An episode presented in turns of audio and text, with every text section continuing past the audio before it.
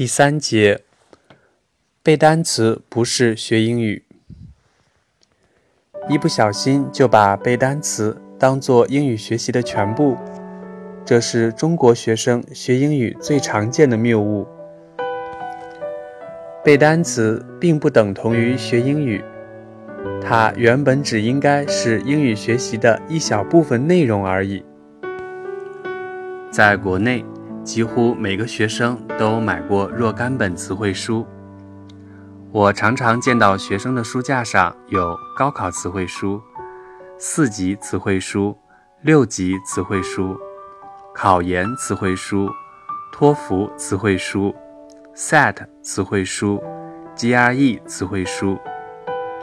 有时候我禁不住问：“咦，你怎么就不买一本好词典呢？”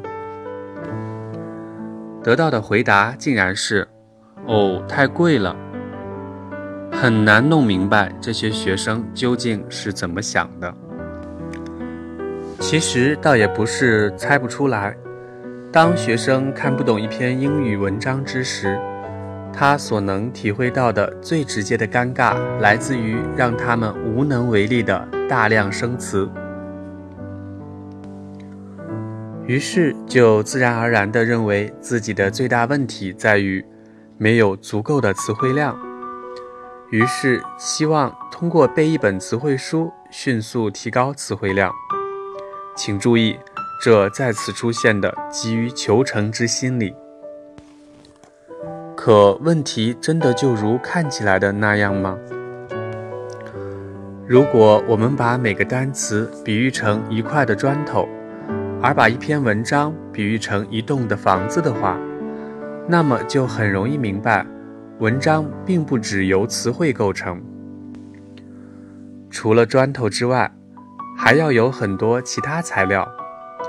最容易想到的，起码还有钢筋和水泥。并不是你比别的人拥有更多的砖头，就意味着说你肯定能够盖出比别人更大的房子。如果你只有砖头而没有钢筋水泥的话，你有的只不过是砖堆而已。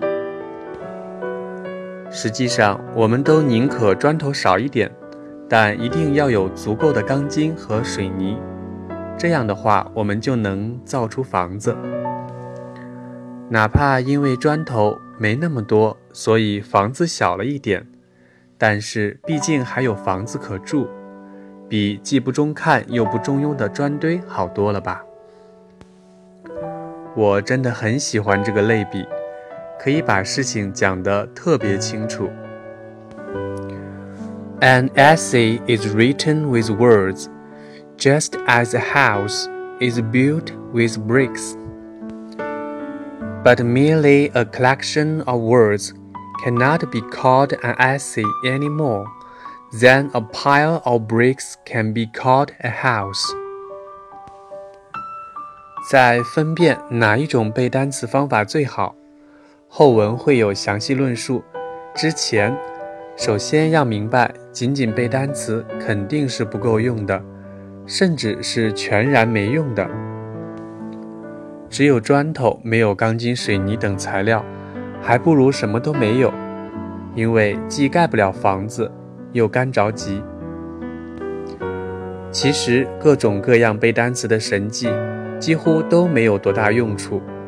最好的、最有效的是最朴素的方法：通过大量阅读积累词汇，通过频繁使用消化词汇。这也是不二法门。